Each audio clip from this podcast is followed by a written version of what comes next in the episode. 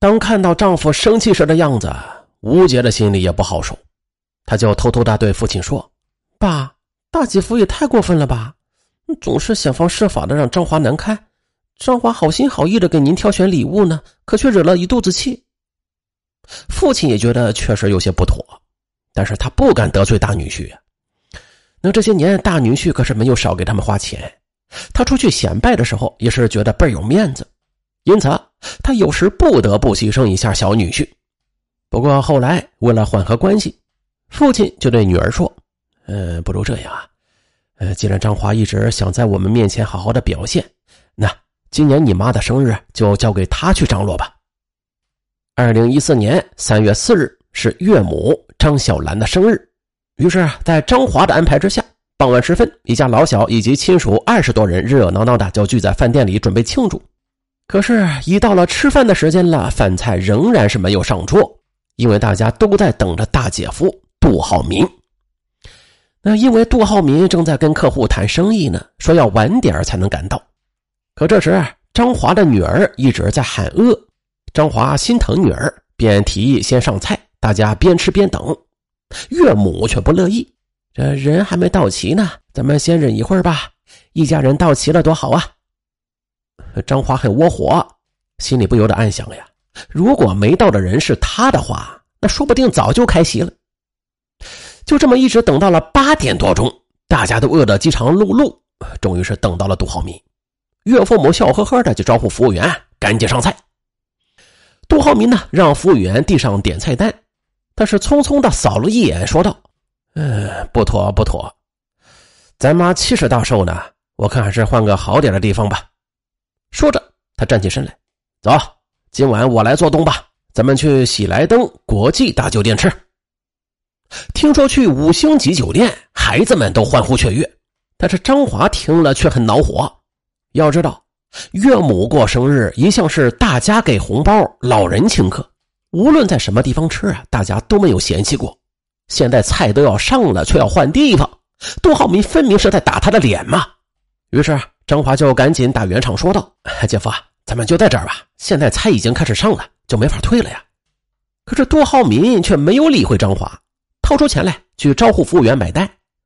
岳母也帮腔：“啊，行，既然浩民有这心意，那咱走吧。”张华见此没有办法呀，但是又心疼没有动筷子的菜。便叫上服务员，拿着塑料袋想打包回家，第二天吃。可这时大姐夫杜浩民又是似笑非笑的凑上来说：“啊我说妹夫啊，你不要着急啊，待会儿有你打包的。”到了喜来登国际大酒店之后啊，大家果然发现呀，这里不仅环境好，姐夫杜浩民还专门雇了乐队为宴会奏乐助兴，岳母顿觉风光无比，大家纷纷的向杜浩民敬酒。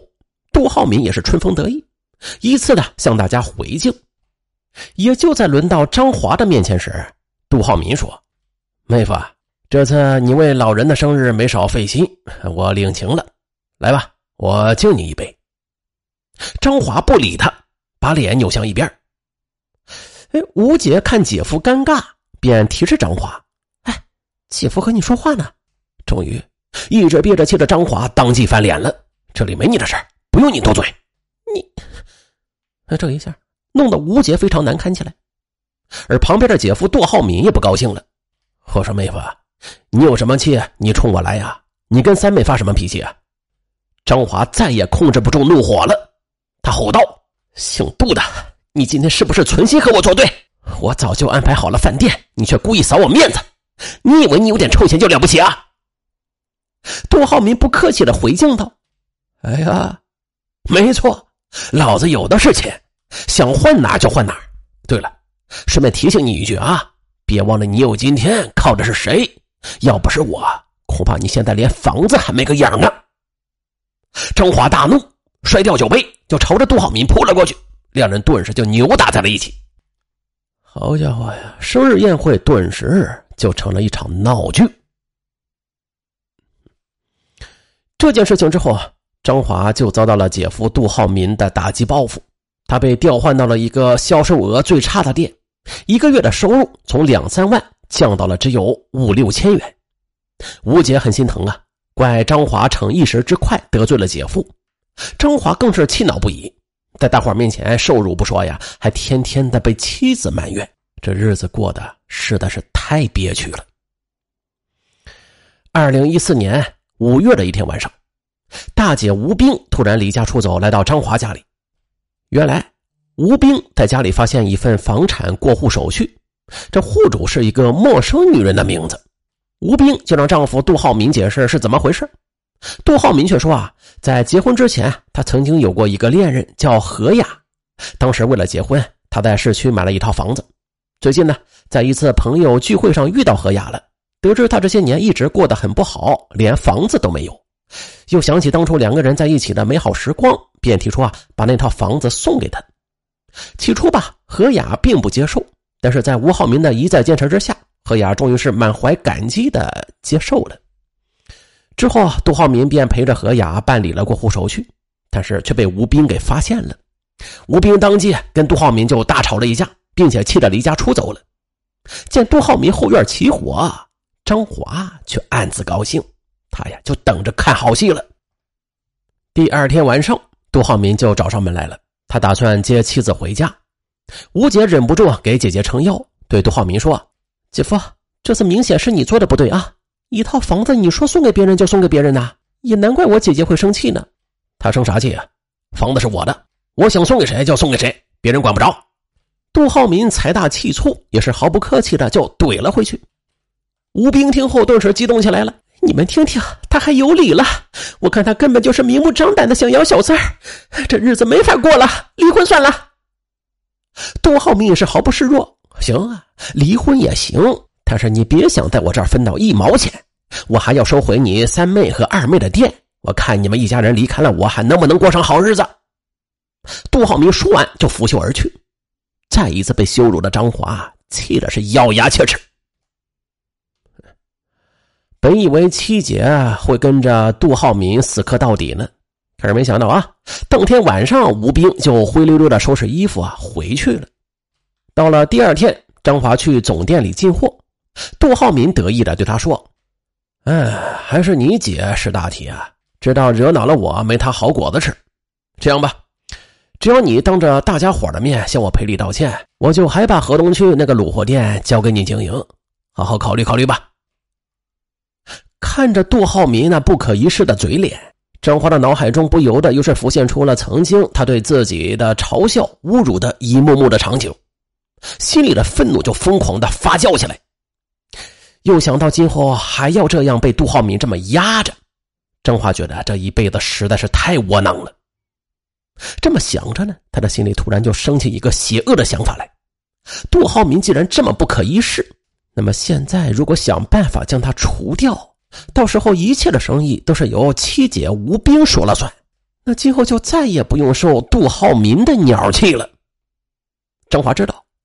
每天晚上打烊之后啊，这每家的卤货店的店长都要去总店向杜浩民汇报当天的账目情况。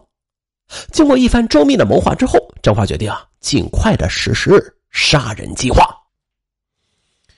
二零一四年六月十七日晚上，张华早早打烊，就蹲守在总店附近，等这几家卤货店的店长汇报完工作，全部都离开之后，张华才最后一个走到杜浩民的办公室。见到杜浩民，张华拉开手提包拉链，将一沓钱就掏出来递给他。趁着杜浩民埋头数钱之际，张华迅速的掏出一把匕首来，朝着他的脖子就狠刺了一刀，鲜血瞬间就喷涌而出。